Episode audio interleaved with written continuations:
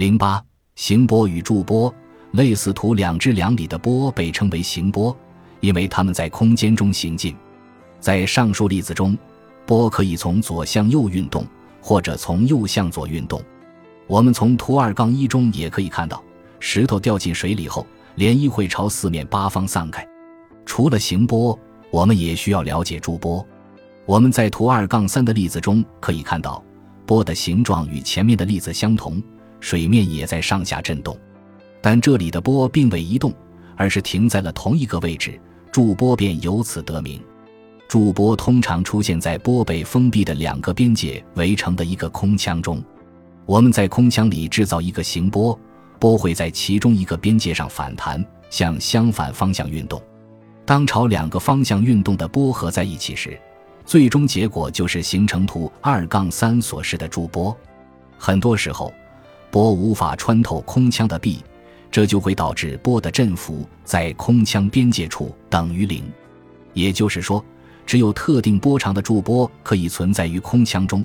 因为如果想让波在两个边界的振幅都为零，那么波长就必须是刚好合适的长度，能让整个波峰与波谷恰好都在空腔中。我们在数学小课堂两至两里对此进行了详细讨论。数学小课堂二杠二由图二杠三可知，如果一个驻波在长度为 l 的空腔边缘的振幅为零，那么一个整数被半波长就必须刚好适合距离 l。因此。且 ln 等于二 ln，这里的 n 是一个整数，ln 是其中一个波长，ln 中的下标 n 只是一个符号，用来区别属于不同驻波的波长。由此，l 一等于二 l 一，l 二等于 l l 三等于二 l 三，以此类推。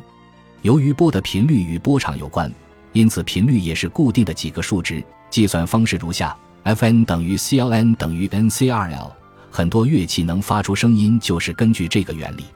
比方说，小提琴或吉他能发出什么样的声音，由琴弦产生的驻波频率决定，而驻波频率则由演奏者控制的可振动的琴弦长度决定。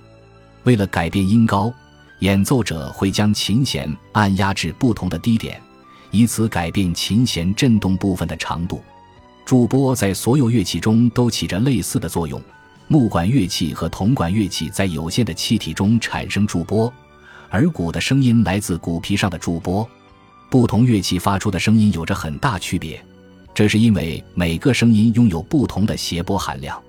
这也就是说，振动并不是对应着一种频率的简单的纯音调，而是由多个驻波组合而成，其中每种频率的数值都是最低频率或基本频率的好几倍。可如果世界上只有驻波，那我们就听不到任何声音。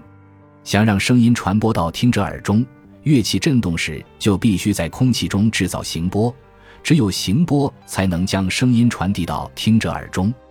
以小提琴为例，小提琴的琴体与琴弦的振动保持一致，从而创造出了一种能够辐射到听众耳朵里的行波。乐器设计的科学原理，或者说艺术。就在于确保乐器创造出的由驻波的特定波长决定的乐音的频率，能够在向外传播的行波中得到再现。全面理解乐器的构造及它们传播声音的方式，本身就是一个极有深度的问题。我们在这本书里不需要再去深入探讨，有兴趣的读者可以专门去看音乐物理方面的书。